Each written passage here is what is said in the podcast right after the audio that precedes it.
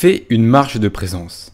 Un petit exercice que j'ai trouvé utile pour pratiquer la vie dans le moment présent est de faire ce que j'appelle une marche de présence. Voilà comment cela fonctionne. Premièrement, promène-toi tout seul, où tu veux, aussi longtemps que tu veux. Deuxièmement, pendant que tu marches, garde ton attention consciente, pleinement et complètement concentrée sur le moment présent. Ne laisse aucune pensée du passé ou du futur entrer dans ton esprit. N'imagine rien, ne subvocalise aucune de tes pensées. C'est-à-dire, ne pense pas avec des mots à l'intérieur de, ton cerveau. Concentre toute ton attention sur la perception du moment présent aussi longtemps et aussi intensément que possible. Vois ce que tu vois, écoute ce que tu entends, sens ce que tu sens, ressens. Ça pourrait paraître simple, mais c'est très difficile à maîtriser. Moi, c'est simple, la première fois que je l'ai fait, j'ai remarqué que mon esprit bougeait toujours pendant mes promenades. Et une fois, je me suis demandé ce que ça ferait d'arrêter de penser pendant un moment et de concentrer toute mon attention sur mes perceptions. Ce fut une expérience incroyable, tu t'en doutes. J'avais l'impression d'être entré dans une nouvelle dimension. Tout est devenu plus vivant. J'étais tellement habitué à vivre dans le futur, préoccupé par les événements du lendemain, de la semaine ou du mois, de mes objectifs futurs, j'ai remarqué la sensation de mes pieds sur le sol. J'ai senti le souffle entrer et sortir de mes poumons. Et j'ai senti l'air salé de l'océan. Je me souviens avoir regardé un arbre et pensé que je le voyais enfin pour la première fois tel qu'il était vraiment. À l'époque, j'avais beaucoup de facteurs de stress externes dans ma vie. Mais à l'heure actuelle, ces problèmes ont cessé d'exister. C'était une grande leçon pour apprendre à utiliser ma conscience. Au cours des mois suivants, j'ai commencé à faire des marches de présence plus fréquemment.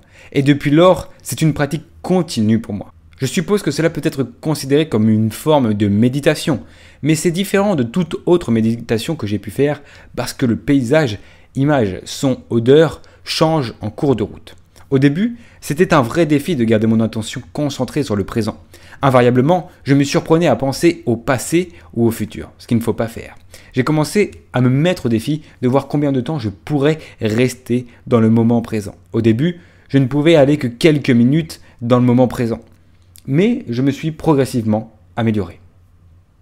Cette pratique m'a aidé à développer ma capacité à me calmer et à recentrer mon esprit chaque fois que mes pensées devenaient trop chaotiques, à n'importe quel moment de ma vie.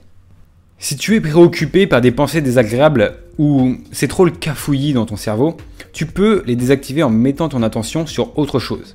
Dans la méditation, tu peux faire cela en te concentrant sur ta respiration. Mais j'ai souvent trouvé que mon esprit est trop fort pour ces méthodes simples qui me permettent de garder mon calme. Une marge de présence donne à mon esprit beaucoup d'entrées sensorielles à traiter. Donc je trouve plus facile de garder ma conscience concentrée sur le moment présent sans l'apparition de bavardage mental. Essaie de faire une marche de présence aujourd'hui et vois combien de temps tu peux garder ton attention pleinement concentrée sur le moment présent.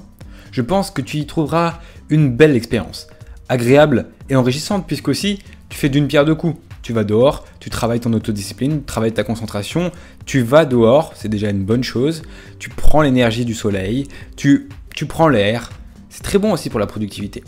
Tu peux également t'entraîner pleinement dans le moment présent en restant assis, en mangeant, ou en conduisant ou en faisant d'autres activités quotidiennes.